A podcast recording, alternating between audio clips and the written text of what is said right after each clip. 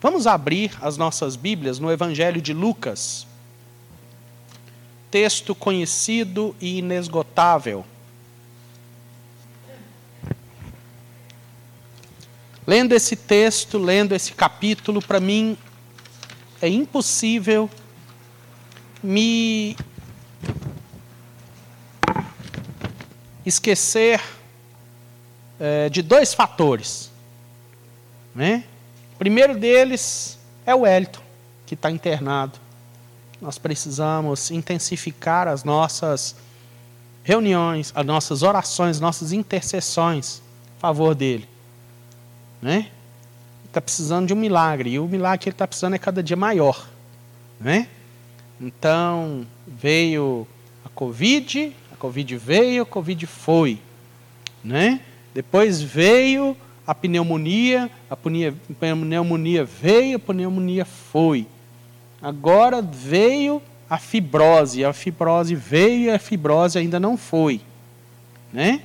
Então, quem entende mais ou menos da área da saúde aí sabe que né, é, o milagre é cada vez maior. Mas o mesmo Deus que ressuscita os mortos é o mesmo Deus que cura uma unha encravada, tira caspa, não é verdade?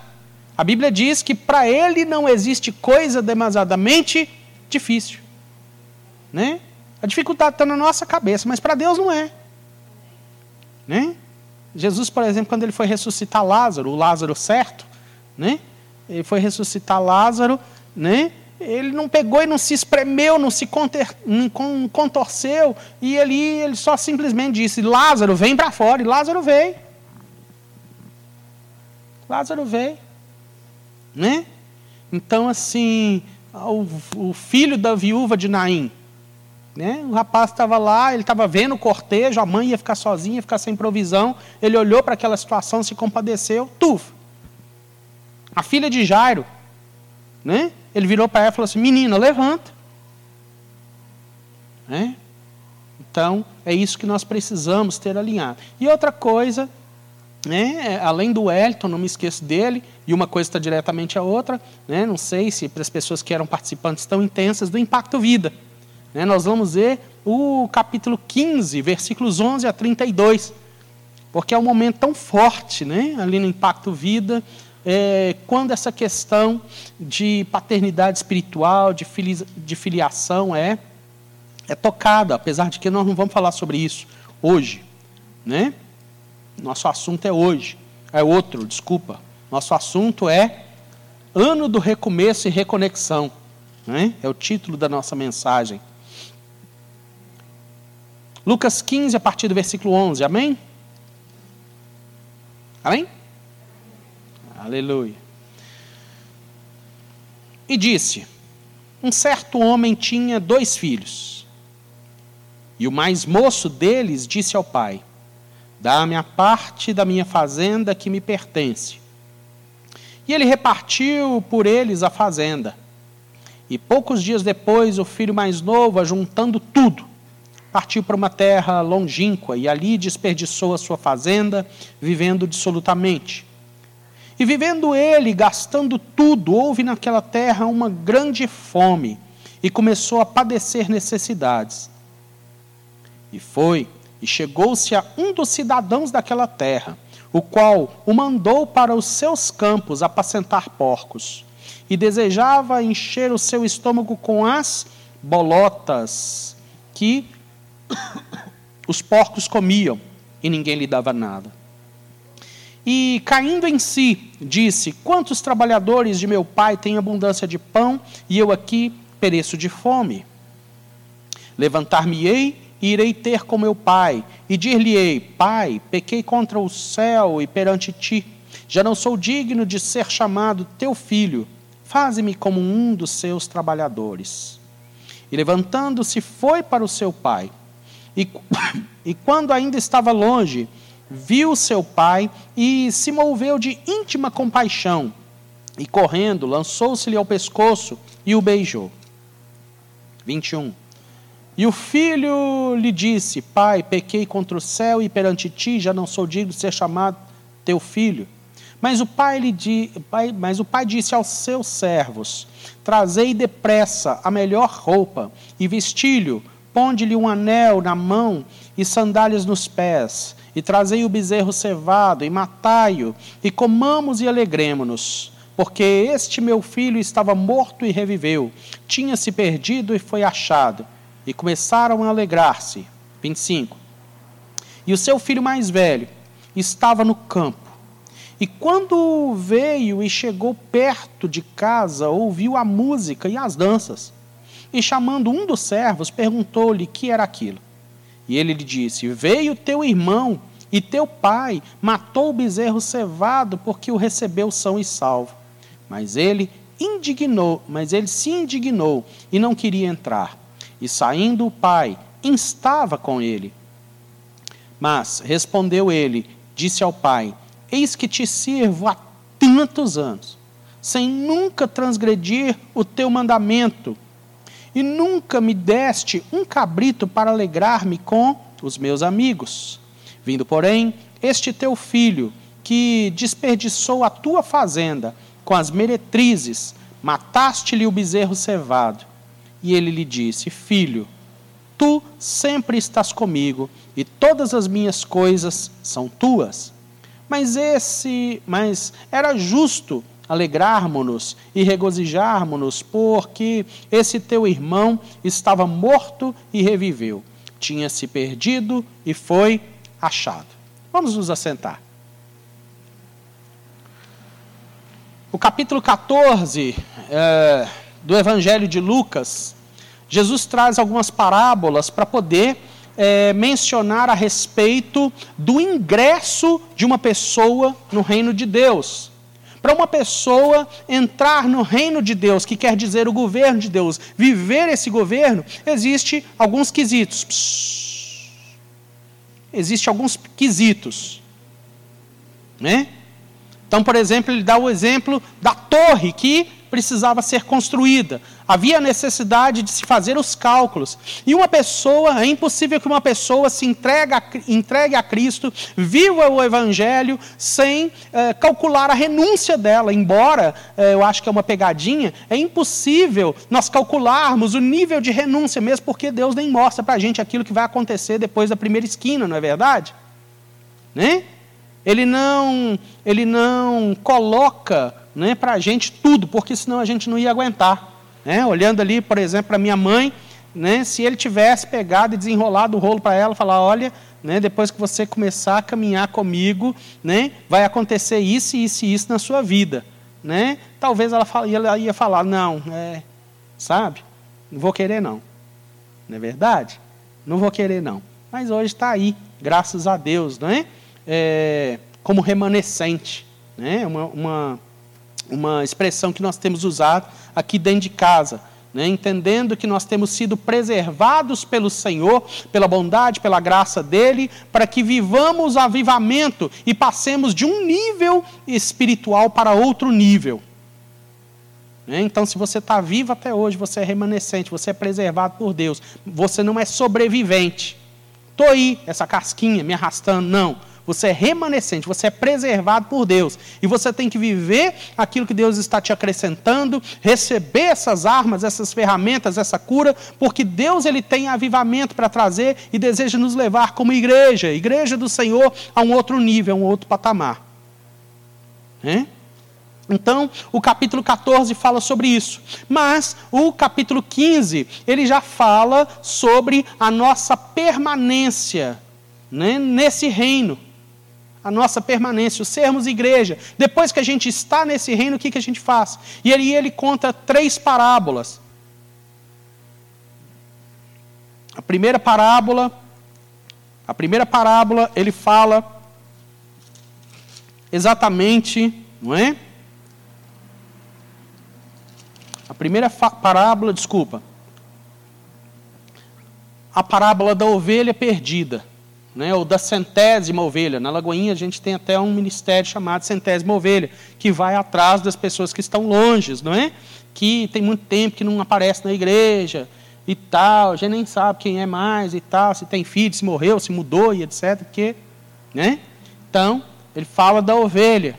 A segunda parábola que ele conta, ele fala da dracma perdida, né? da dracma perdida. Né? E a terceira parábola, ele fala do filho pródigo. Agora, é muito interessante que as duas primeiras parábolas, né? elas, elas têm uma ótica é, comum. Uma ótica comum, né? peculiar. Porque quanto à ovelha, a gente estar no reino de Deus, viver no reino de Deus, viver o governo de Deus enquanto ovelha, a gente vai sendo conduzido. A ovelha que se perde, a ovelha é cega, a ovelha não tem vontade própria, a ovelha precisa ser buscada, a ovelha precisa ser tosquiada, tudo aquilo, né, dependendo de uma segunda ou terceira pessoa. Os irmãos estão entendendo? fala da visão corporativa. Né? Então, você que veio para o reino de Deus, você tem que ter essa visão corporativa. Eu faço parte de um rebanho. Eu preciso ser conduzido. Né? Eu preciso ser conduzido. O segundo, a segunda parábola fala a respeito da dracma que se perde. É uma moeda, é um valor. Não é? E é tão interessante, como eu estava falando da bota da Adriana. Às vezes a gente pensa que as coisas são nossas. Não são, são, são do Senhor. Então o nosso tempo deve ser canalizado para o Senhor. Os nossos dons, os nossos talentos, os nossos recursos, as nossas habilidades, as nossas influências devem ser colocadas a serviço dele. E às vezes essas dracmas, elas se perdem. Às vezes pessoas enterram, perdem esses talentos. E a semelhança da ovelha, ele também precisa ser buscado. Ele precisa ser regarimpado. A gente precisa ir atrás. Para poder achar uma pessoa para poder servir, a gente tem que ir atrás. Muita gente tem que falar o nome, não é verdade? né, para poder orientar a pessoa, canalizar os dons, os talentos, as habilidades. Não, eu vi que você é uma pessoa que faz isso, aquilo, aquilo outro bem, posso contar com você e tal. A gente tem que ir atrás. Às vezes a pessoa ela tem uma habilidade, mas ela cruza os braços e ela precisa ser despertada. Então depende do cuidado externo. É isso que essas duas primeiras parábolas têm em comum. Mas em relação ao filho, diga comigo, filho sabe? Filho tem escolha, filho tem pensamento, filho conhece o coração do pai, filho conhece o endereço de casa. Né? E aí eu já vi tanta gente para poder forçar a barra. E eu sempre discordava e, e, assim, chega um dia que a gente tem que ter coragem, né, como pastor, como pregador para poder falar, né? Então, atrás da ovelha, o pastor foi atrás. Não é? para criar-se essa, essa noção de rebanho, de conjunto, da visão em comum, a gente precisa ir atrás. Dons e talentos que a pessoa pode canalizar, que ela pode ser uma benção no reino de Deus, né, que pode é, é, fazer o reino de Deus se expandir, muitas vezes a gente tem que ir atrás. Mas se você se entende como filho de Deus, se você se entende como filho, como filho de Deus, né? E se você se extravia, não é uma terceira pessoa que tem que ir atrás, é você que tem que voltar. É você que tem que se posicionar. É, você que tem que se posicionar. Eu já vi pastores pregando: o pai foi atrás do filho. O pai não foi. O texto bíblico não diz que o pai foi atrás do filho. O pai ficou no portão. A Bíblia diz que o pai viu de longe e ele abraçou, mas a atitude de ir lá do outro lado, sair e se posicionar, e lembrar da casa do pai, lembrar dos relacionamentos, é do filho. Né? Então nessa noite Deus te olha como filho. Existe um momento né, em que a questão da dracma precisa ser tratada. A gente tem seminários aqui falando de dons, talentos, personalidade, teste, né, psicóloga? Testes de vocação uh, ministerial, não sei o quê e tal, para as pessoas entenderem. Questão da ovelha. Né? Aí a gente tem um culto, né, onde a gente foi, fez um culto lá na casa da irmã. Foi até bom a outra irmã não ir, porque a pessoa tinha pintado a casa na, na semana, então estava aquele cheiro assim gostoso, ia fazer uma maravilha. Né? Deus opera em nós o querer e efetuar segundo a boa vontade dele.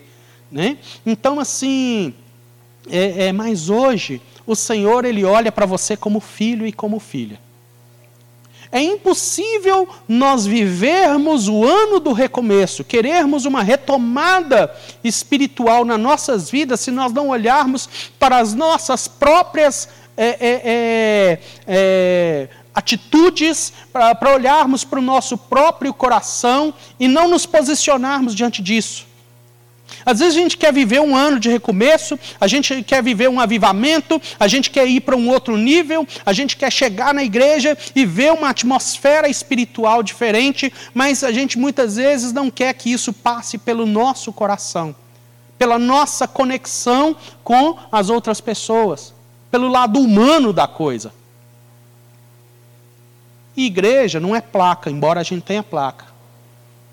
Igreja né? Não é doutrina teológica, embora a gente tenha uma linha. A gente está criando isso agora, Lagoinha Global. Não somos mais Igreja Batista Três Pontinhos. Somos Lagoinha Global. Entendeu? Né?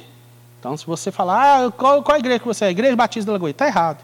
É Lagoinha Global. Né? É uma mudança de DNA. Uma mudança de DNA. E com isso está vindo uma, uma, uma teologia única, uma linha, uma caminhada única. Mas igreja não é isso. Né? Ah, porque o local em que vocês estão é bom, uma avenida ampla e tal, então tem a, a possibilidade de crescer e etc. E tal, pode até facilitar, mas igreja não é isso. Igrejas são pessoas. E aí a gente começa a falar nessa noite, né? É, é, é, e passar um pente fino no nosso coração, né? Se perguntando o seguinte: olha, como andam as nossas conexões com as pessoas? Que a gente quer viver um ano do recomeço, a gente quer ir para um outro nível, a gente quer que uma onda nova de alegria, a gente quer desfrutar, é, por exemplo, da bênção, da graça, do sobrenatural do Senhor. Mas isso passa pela conexão. Por exemplo, Salmo 133 fala assim: que é no meio da comunhão que Deus ordena a bênção e a vida para sempre. É no meio de pessoas conectadas que isso se libera. Agora, se eu não estou conectado, como é que faz? Como é que eu vou viver o ano do recomeço? Hein? Então nós precisamos repensar isso.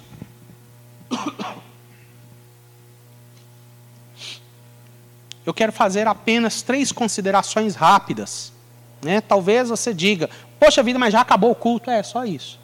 O recado de hoje é só esse. Né? Três considerações. Primeira consideração que eu quero trazer é que, é, só fazendo mais uma, uma menção a respeito do texto, é, tem algumas Bíblias que tem um título né, escrito assim: A parábola do filho pródigo. Está errado. Né? Porque a Bíblia não fala que o homem tinha um filho. Quantos homens que, o, que a Bíblia diz que o homem tinha de filhos? Dois. Então, não, a primeira coisa é que não é um filho pródigo. São dois filhos pródigos. E o que, que é pródigo? Pródigo significa desperdiçador. E ambos desperdiçaram. Desperdiçaram o quê? Três coisas: relacionamento com o pai, a proteção do pai e a provisão do pai. A diferença é que um deles fez isso dentro de casa e o outro deles fez isso fora de casa. E como ele saiu, tornou-se uma coisa visível, veio à tona, foi para fora, aí ele foi apontado. E as nossas atenções se concentram somente em um dos filhos. Mas a atitude né, de ambos foi igual. A diferença é que uma foi ativa e outra foi passiva. Né? Um externou a coisa e o outro internalizou a coisa. Mas nós vamos abordar ambos os casos nessa noite. Então, ambos desperdiçaram, ambos estavam desconectados. Se eles fossem membros da nossa igreja, talvez sentados ao seu lado, eles não estariam aptos, por exemplo, para poder viver e receber as bênçãos advindas do ano do recomeço, porque eles estavam desconectados. desconectados. E a primeira consideração que eu quero fazer é que a desconexão, é? a desconexão leva ao isolamento e aos vícios. A desconexão, qual é o perigo que eu corro de ser uma pessoa, mesmo dentro da igreja, mesmo já tendo conhecimento do Evangelho, de me desconectar? Você corre o risco de se tornar uma pessoa isolada e exposta aos vícios. Ou seja, a, a exatamente obstinações. Talvez você diga, pastor, mas tem tanto tempo que eu não fumo, tem tanto tempo que eu não bebo, né? tem tanto tempo que eu não mexo com a mulher dos outros. Não é? mas todo e qualquer outro tipo de obstinação, ou até mesmo essas, drogas, sexo, bebida, mentira, sabe, pode ser uma consequência da desconexão. Porque a pessoa, ela, ela se desconecta, ela cria na cabeça dela falsos conceitos, Sofismas, biblicamente falando, o que, são sofismas? Né? Mentiras que tentam se disfarçar de verdade. Né? Então, por exemplo, é uma pessoa que já, já se decepcionou na igreja. Aí entra o sofisma. Muitas vezes acha espaço. Né? Igreja não presta. Pastor não presta. Né? Aqueles que já foram casados e foram, né, tiveram maus, é, é, é, maus momentos em casamento. Olha, casamento normalmente, casamento não. Né? Eu não vou me casar de novo. Né? São sofismas, mentiras que tentam se disfarçar de verdade. Só que essas mentiras, quando entram, é, tendem, não vou falar que é regra, mas tendem a levar ou reforçar no coração de pessoas algumas obstinações. A pessoa começa a ficar obstinada com alguma coisa. Né? Que pode não atingir o nível, por exemplo, de um vício externo. Né? Tem uma moça, por exemplo, que eu conheci muitos anos atrás, né, que ela pedia muitas orações e queria porque queria e etc., porque ela, é, ela não conseguia parar de arrancar cabelo. Ela arrancava cabelo. Né? Tac, tac. Ela ia conversando e tac, tac, tac, tac, tac, tac. Né? E aí a gente precisa pensar como é que estão as conexões, como é que está a alma, como é que está o coração dessa pessoa. Como é que está a alma, como é que está o coração. Então pode atingir um, um, um nível de, de, de vício e de prisão externa como essa, mas às vezes a coisa pode ser mais imperceptível, pode ser mais sutil. Às vezes a pessoa, não, eu não sou obstinado, eu tenho, sou uma pessoa que tem foco. Agora eu estou focado, agora eu estou, sabe, né, conectado com isso. É uma linguagem atual uh, do mentoreamento, né, do coaching, etc. Qual que é o problema em ser focado? Nenhum. Desde que isso não te desconecte das pessoas. E a linha é fina. E a linha é fina. E aquele filho mais moço, ele se permitiu desconectar. Ele criou uma obstinação. Qual que era a obstinação?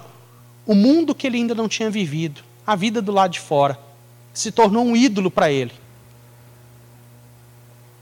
Qual que era a desconexão do filho né, que ficou do lado de dentro? Ele mesmo. Ele mesmo. Eu não vou me conectar com meu pai, eu não vou me conectar com meu irmão. Quando o mais novo retorna, né, ele reclama e atesta com a sua própria boca: Olha, você matou o cevado. Aquele que estava sendo preparado para o Natal, sendo engordado tanto tempo, o melhor ficou para ele. Ele pisou na bola, fez isso, fez aquilo outro. Mas eu nunca tive nenhum cabrito para poder celebrar com quem? Com a gente aqui em casa. Foi isso que ele falou? Com os meus amigos. A conexão dele não estava dentro de casa, a conexão dele estava do lado de fora. Ele nunca foi conectado nem com o pai nem com o irmão. Sabe? Como andam as suas conexões? Às vezes a gente pode estar Rodeado de pessoas, a gente pode estar envolvido nas atividades da igreja, a gente pode estar participante de um GC, talvez ser até envolvido na liderança de algo, encabeçar algo e mesmo assim ser uma pessoa desconectada. Pastor Carlos Gomes, ele falava uma coisa interessante quando ele ia nos visitar lá na Índia, né? Ele falava o seguinte: olha, o indiano é um sujeito esquisito. Ele se aproxima de você para poder querer saber tudo da sua vida, escrafuchar tudo da sua vida. Mas ele não deixa você saber isso da vida dele. E é verdade. E é verdade. É? Então, às vezes, a gente pode estar logisticamente presencial, mas o meu coração ainda não ter se misturado. A poeira do meu coração, os meus afetos, os meus alvos, não é? o pastorear, o ser pastoreado, o ser parte da vida do outro, a gente pode não ter deixado isso ainda acontecer. E aí pode acontecer um isolamento. Pode ser físico, pode ser emocional, pode ser um isolamento espiritual. que vai entregar aquelas, aquela pessoa ou aquelas pessoas às obstinações delas. De desse aí para trás eu li um livro chamado, até mencionei aqui na igreja, chamado Conexões, a chave transformadora dos relacionamentos. Excelente, fantástico. E a mensagem desse livro, dando um spoiler aqui, a comunhão, ela cura 99% dos problemas. A comunhão ela cura. Pode até precisar de um profissional, de um psicólogo, que tem caso que é mais pesado. Pode até precisar, beleza. Pode até precisar de um gabinete pastoral, beleza. Vamos orar. Caso que é libertação, coisa do passado, a gente crê em quebra de maldição, é, repreender o passado e não sei o que, curar a, a, as gerações da pessoa. A gente crê nisso, a gente faz isso. Mas 99% é conexão. Não é?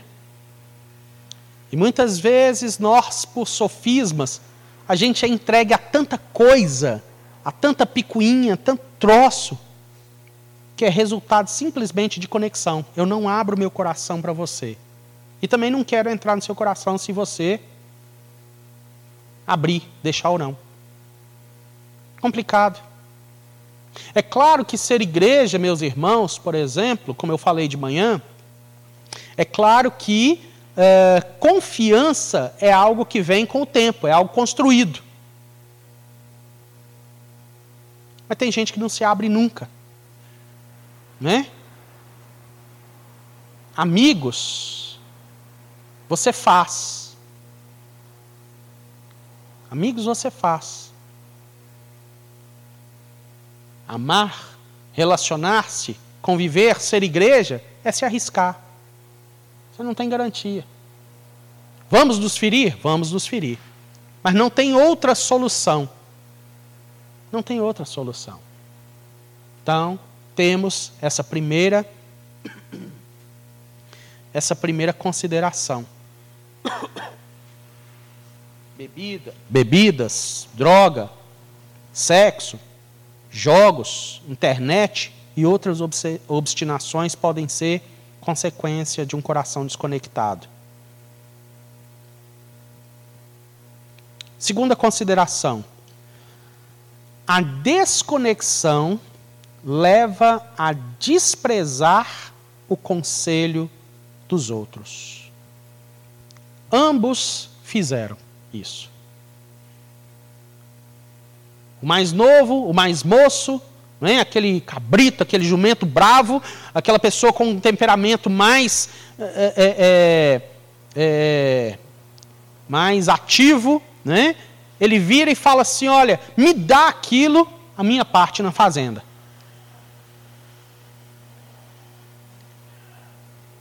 O pai nem teve oportunidade de trazer um conselho, de trazer uma direção. Mas ser igreja viver o ano do recomeço, viver o avivamento, estar é, apto para receber algo mais, passa por isso.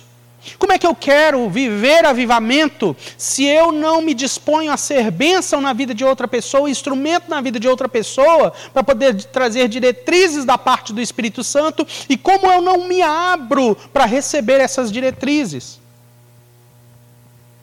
Como que é isso?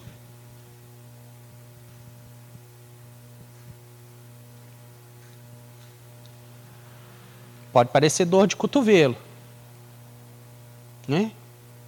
Mas eu não acredito nessas igrejas entupidas de gente que chega e que ora e que recebe a bênção e que a gente está vivendo um avivamento, mas que não tem conexão. Que não tem relacionamentos transparentes de edificação. Porque avivamento é uma palavra derivada de vida. E a vida passa de pessoa para pessoa. É viver junto, é conviver junto.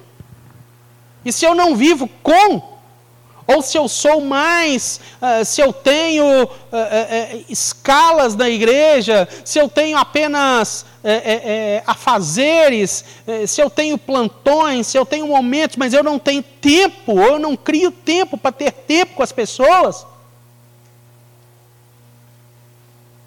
é complicado. Né?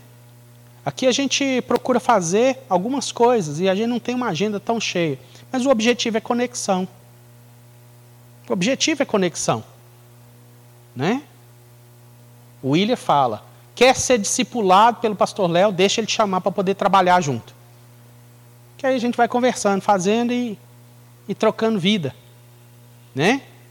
Ontem era nove horas da madrugada e ele me empurrou da cama que eu fiquei na sexta-feira até de madrugada assistindo desenho com os meninos, e nove horas ainda estava dormindo, e ele chegou lá, né? Pastor Léo, vim trazer umas agulhas aqui de, de doação. Ele me entregou uma sacola de agulha, né? Para nos levar para o posto e tal, né? Pastor Léo, o que, que você está fazendo? Eu estava dormindo, William. Pastor Léo, o senhor quer ver minha casa? Quero, William. Posso pelo menos escovar os dentes? Pode, pastor Léo. Aí fui lá dentro, escovei dentro, tomei café, né? E subi com ele lá para Castanheiras.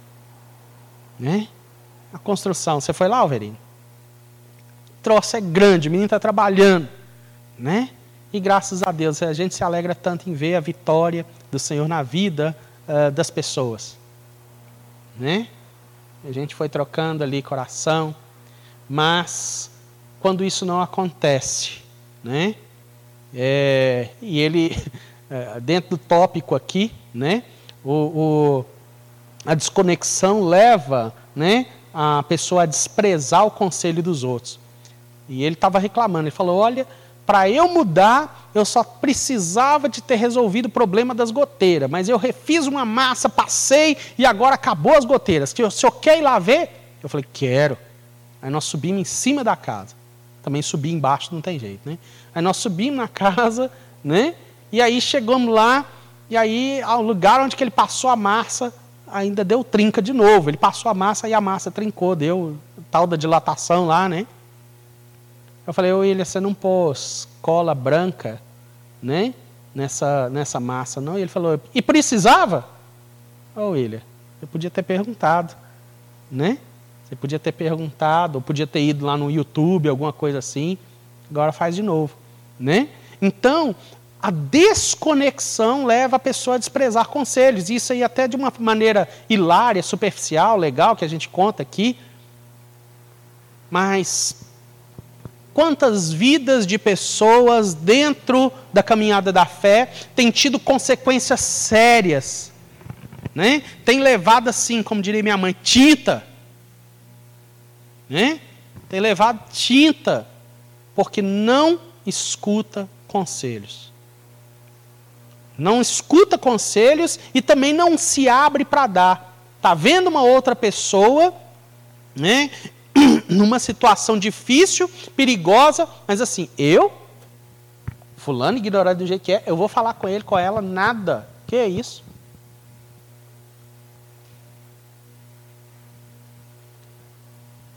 Mas o ano do recomeço, o avivamento passa pela reconexão passa pelos conselhos, pelas trocas de coração.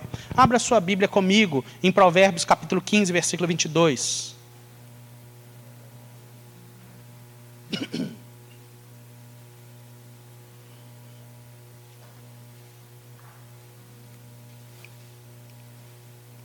E alguém lê para nós, por favor.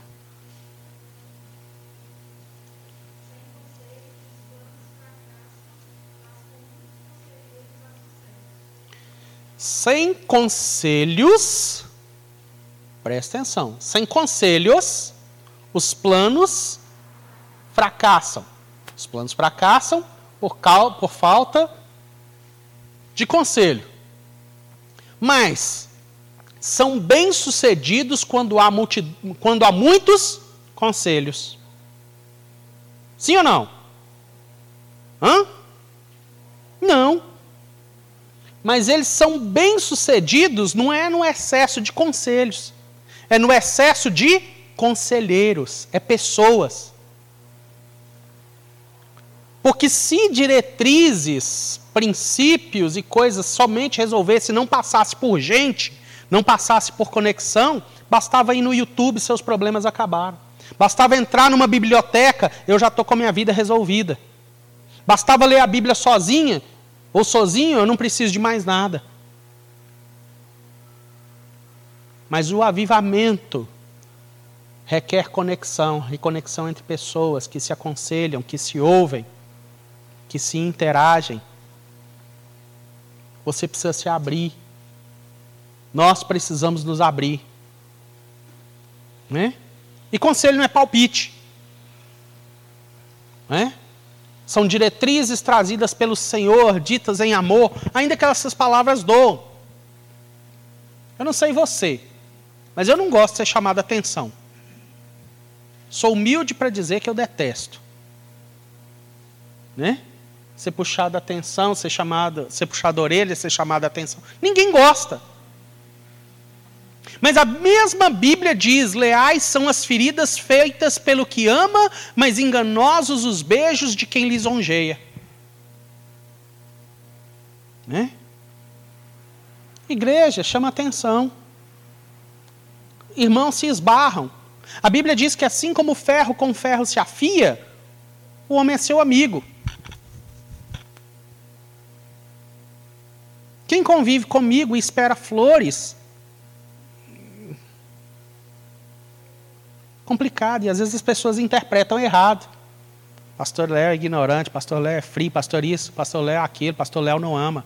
Mas a Bíblia fala que leais são as feridas feitas pelo que ama. E enganosos os beijos de quem lisonjeia. Às vezes você está num grupo, né? Como diria minha mãe, amadinho, queridinho, santinho, fofinho, bonitinho. Aí quando dá um problema, não há uh, uma satisfação, não há uma desconexão, não há um. Hoje, por exemplo, a moda que eu detesto com todas as minhas forças é olhar para o grupo e falar assim: olha, tal número assim, assim, assado, saiu. Né? A pessoa não sai da igreja, a pessoa sai do grupo. Era isso que ela era. Então a gente precisa rever a nossa posição na igreja se nós somos algo, se nós somos um fator ou se nós somos filhos. Porque filho tem conexão, filho tem relacionamento, filho tem diálogo, filho tem vida junto. Amém? Nós precisamos rever o nosso congregar. Nós precisamos rever o nosso congregar. Né?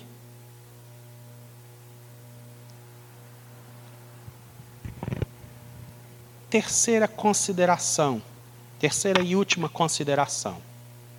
As consequências da desconexão são o distanciamento. Lá em cima nós falamos de isolamento, né? agora eu estou falando de distanciamento.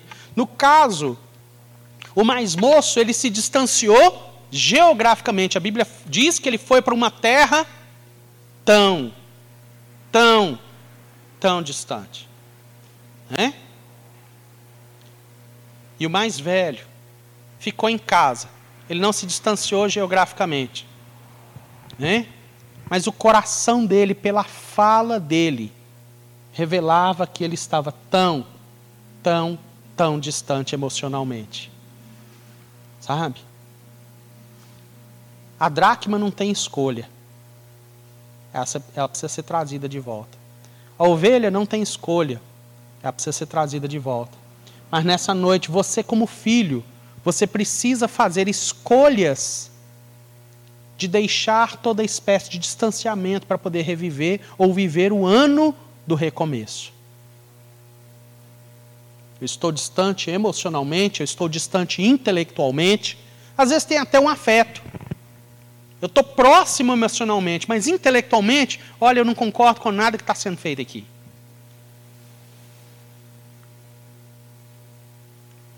Será que existe alguma distância né, em você? Que você precisa para poder viver o ano do recomeço como família da fé. Olha, eu preciso repensar, eu sou filho. Deus me plantou num lugar, Deus me juntou a um grupo de pessoas. Deus me juntou a um grupo de pessoas. Se a dracma for perdida, ela precisa ser buscada.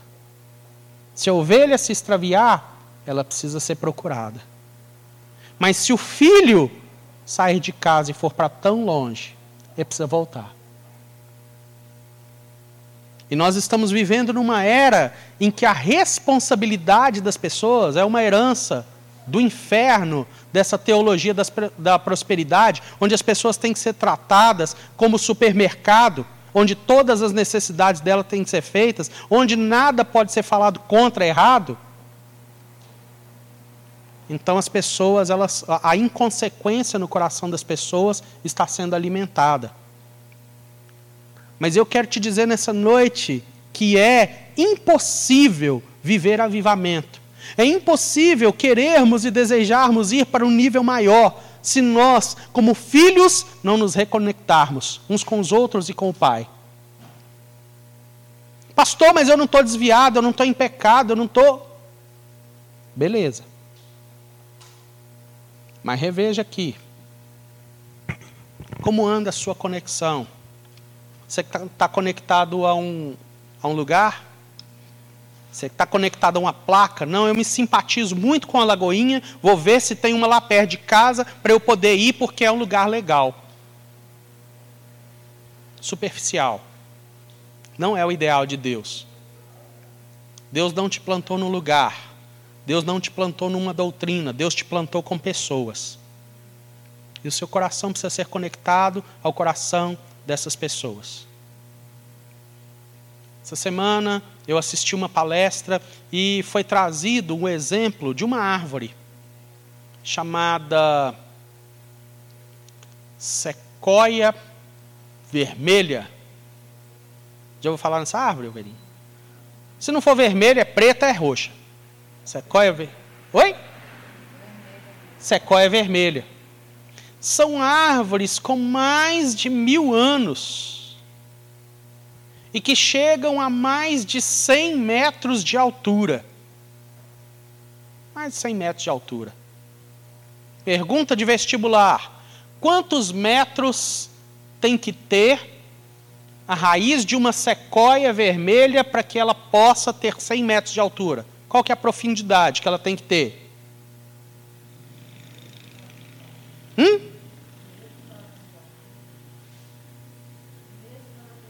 O mesmo que ela tem para cima. Tem alguém que concorda com a dona Selma? Quem acha que sim? Quem acha que não? Né? Quem não acha nada? Essa palavra é para você nessa noite. Você tem que se conectar. Né? Curiosamente, a raiz da sequoia vermelha tem no máximo 4 metros e meio de profundidade. Mas como é que aguenta? Como é que fi, consegue ficar firme durante mais de mil anos?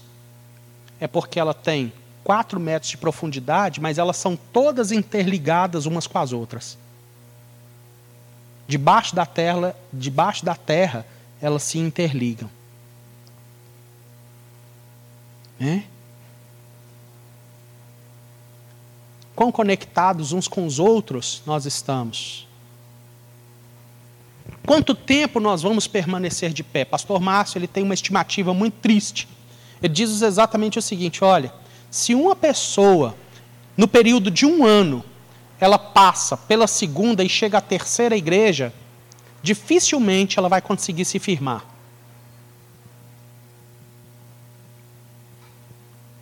As pessoas, no nosso presente momento, elas têm sido inconstantes. Alguém disse a respeito do pastor Léo é uma coisa que eu, pelo menos teoricamente falando, nunca dei a entender. O pastor Léo é gente boa.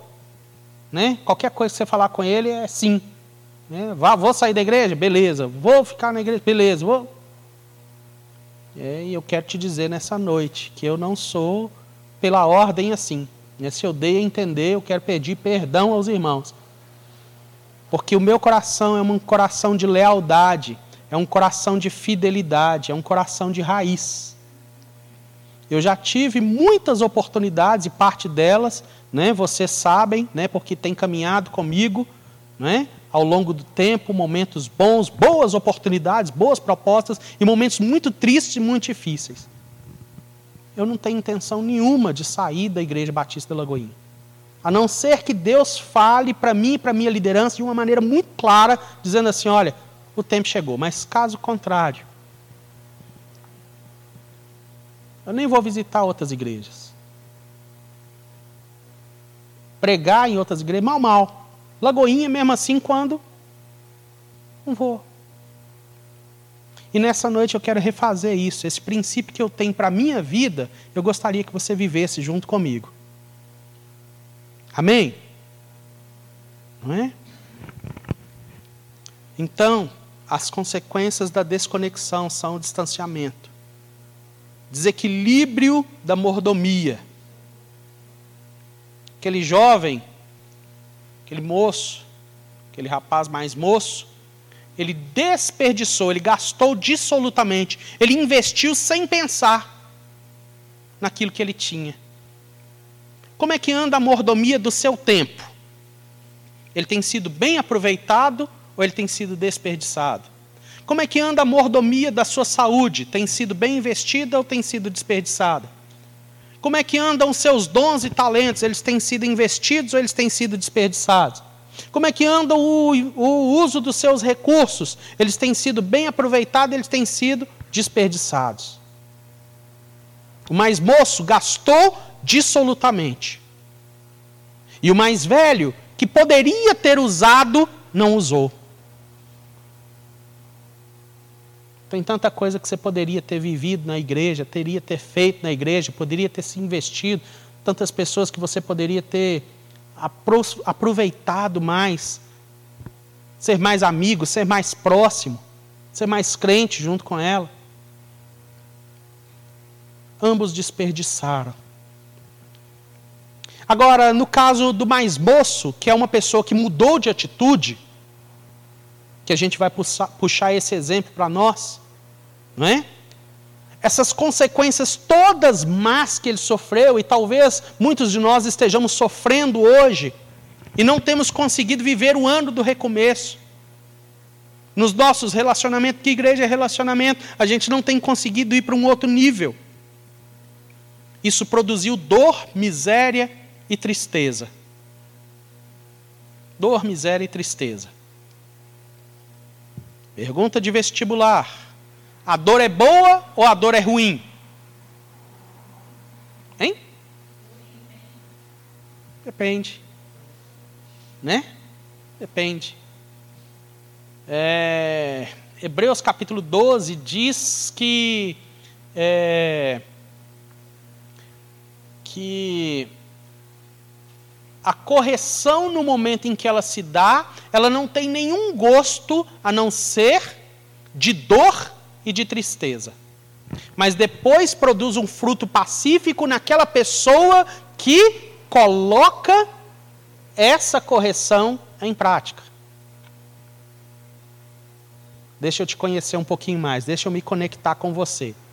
Quantos de vocês apanharam quando era criança? Tem gente aqui que nunca apanhou? Ah, gente! Que isso? Misericórdia. Não pouco. Na boca, nas pernas, nas costas.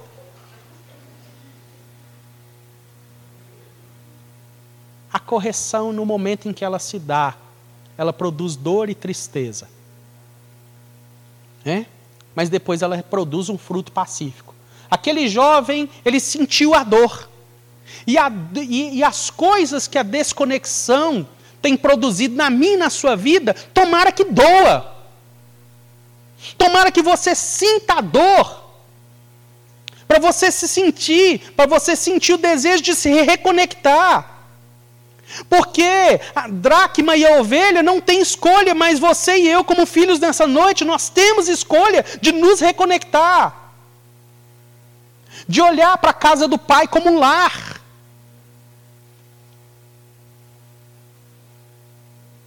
Vou falar uma coisa muito pesada aqui agora. Se a igreja para você não tem lugar de lar, sabe? Que é a casa do meu Pai. Aqui estão os meus irmãos, aqui o Senhor me plantou. Né? Há necessidade de reconexão. Né? Há necessidade de reconexão.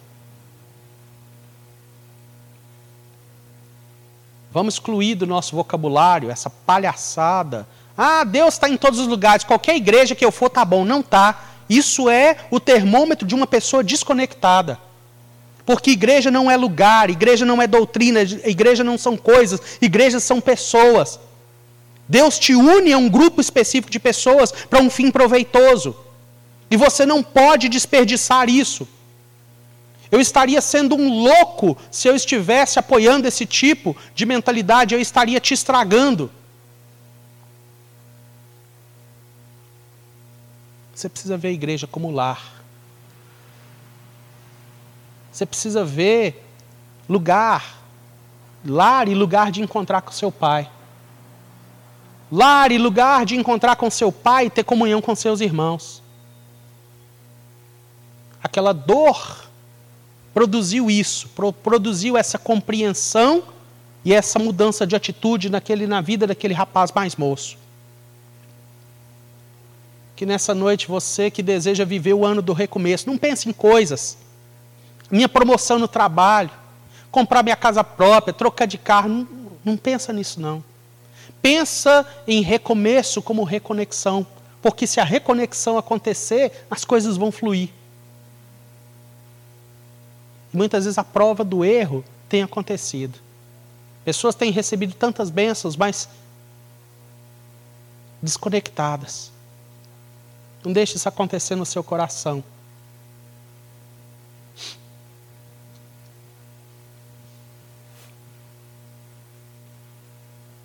O objetivo da dor é produzir uma reflexão profunda. Não é? Vamos prestar culto racional ao Senhor.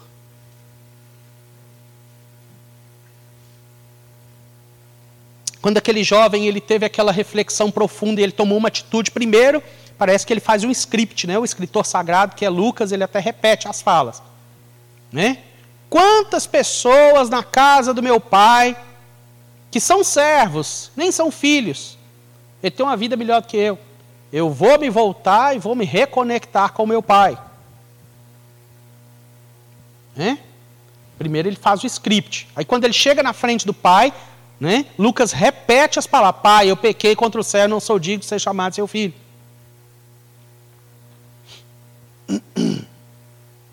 Porque ele estava comendo comida de porco. E quantas pessoas dentro e fora da igreja estão comendo comida de porco? Nessa versão que eu li, diz Bolotas, diga, bolotas. Né? Outra versão diz alfarrobas. Tem alguém aí com essa versão? Alfarroba. Né? O que é alfarroba? Nunca diga, interprete o texto bíblico falando o que, que ele está falando. Esse moço nunca comeu lavagem. O texto não diz que ele foi comer lavagem. Comida de porco, bolota ou alfarroba. O que, que são as bolotas? O que, que são as alfarrobas? São ervas amargas que só porco dá condição de digerir. Ervas amargas. E a pessoa, quando ela está desconectada, ela vive mascando erva amarga, destilando veneno. Porque a boca fala do que o coração está cheio. Fala mal da igreja, fala mal do pastor, fala mal dos irmãos, fala mal da própria vida. Ela é vítima. Sempre. Sempre vítima.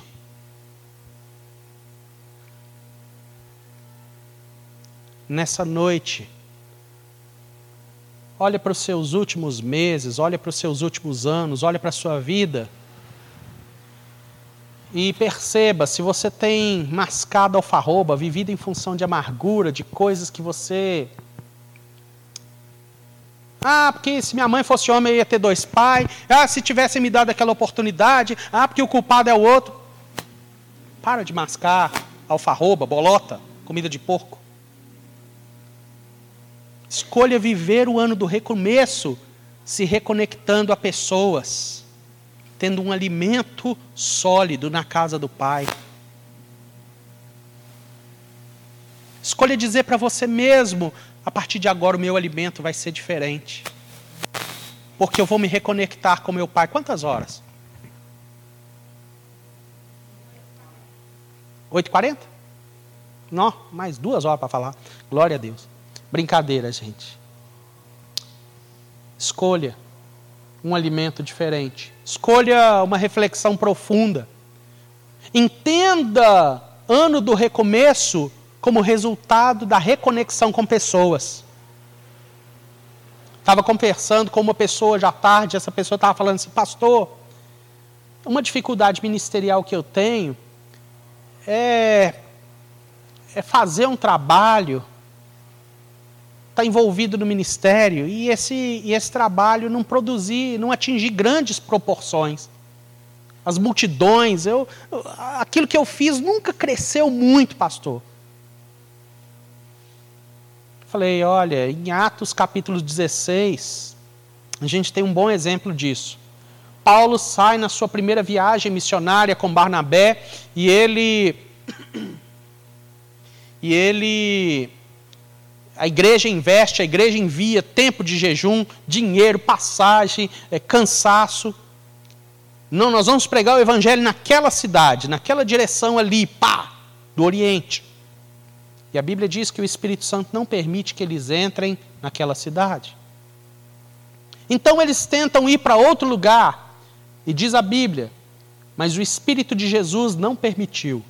Poxa vida, o Espírito Santo impedindo o evangelho de ser pregado, de duas, uma. Ou não era o Espírito Santo, ou então Deus tinha uma coisa assim, muito maior, de projeções assim, infinitas, né? magnânimas e tal, aquela coisa toda.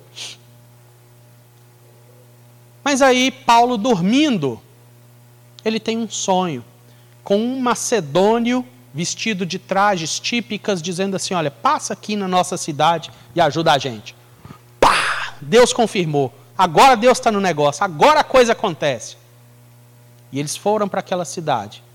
Chegando ali naquela cidade, três coisas acontecem. Uma jovem possuída de espírito de adivinhação é liberta. Uma moça com problemas espirituais é liberta. É... Lídia, uma mulher que vendia tecido de púrpura, tecido vermelho caro que era usado pela realeza, se converte? Se vocês acham que eu sou uma crente, se vocês acham que eu né, me converti de verdade, então me deixa usar a casa, a minha casa para hospedar vocês. E Paulo fala assim, ali ela nos constrangeu a isso. Ela se converteu. E eles começaram, por causa da libertação daquela moça, eles foram presos, açoitados, né? e as costas cheias de vergão. À meia-noite cantavam louvores ao Senhor. Veio um terremoto, as portas da cadeia se abriram. O carcereiro veio trêmulo com medo de morrer. Porque se os presos fugissem, Talvez a família dele seria toda morta, assassinada na frente dele, e ele também seria morto. Então, para não, para não ter esse sofrimento, ele pega uma espada e vai se suicidar. E Paulo fala: Olha, não se suicida, não, porque está todo mundo aqui dentro. Ninguém saiu, ninguém fugiu, fica tranquilo. E a Bíblia fala que o carcereiro e a família dele se converteram naquela noite numa cidade, numa viagem missionária, tanto recurso, tanto isso, tanto aquilo. Uma moça liberta, uma vendedora de tecido convertida e uma família. Talvez desperdício aos olhos de alguns. Mas quem conheceu a mente do Senhor para que fosse seu conselheiro? O importante é a conexão. O importante não é a quantidade de relacionamentos, mas é a qualidade deles. Você precisa viver qualidade de relacionamento no GC. Você precisa viver qualidade de relacionamento na igreja. Você precisa viver qualidade de relacionamento na fé. Não seja superficial. A dracma e a ovelha não tem escolha. Você, como filho, tem de ser intenso, de participar e não só de estar presente nas programações da igreja, mas se envolver conhecer as pessoas e ser conhecido das pessoas. Isso é avivamento, isso traz a manifestação da glória de Deus. O segredo é conexão. Avivamento é conexão. Qual é a escolha que você faz nessa noite? Tinha um rapaz que eu trabalhava com ele, estou até com saudade dele. Muito tempo, muitos anos que eu não vejo. E o nome dele era Délio trabalhava numa empresa de engenharia e nessa época que eu trabalhava nessa empresa eu me converti. Né? Crente, chato, antipático, falando de todo mundo para Jesus e querendo converter todo mundo, não é?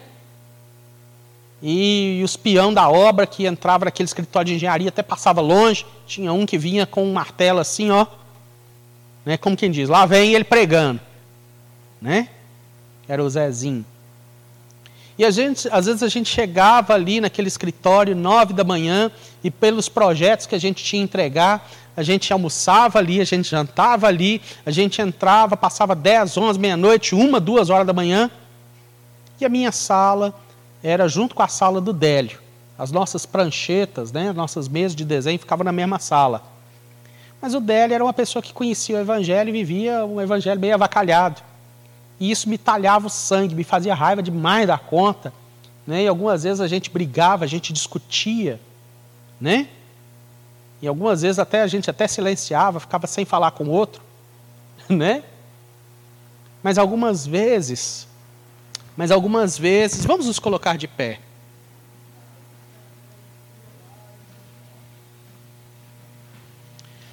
Mas algumas vezes, um desafiava o outro mesmo com raiva do outro, mesmo mesmo sem toda essa concordância mental, emocional, a gente falava um com o outro, olha, é, vamos cantar? Vamos, vamos cantar.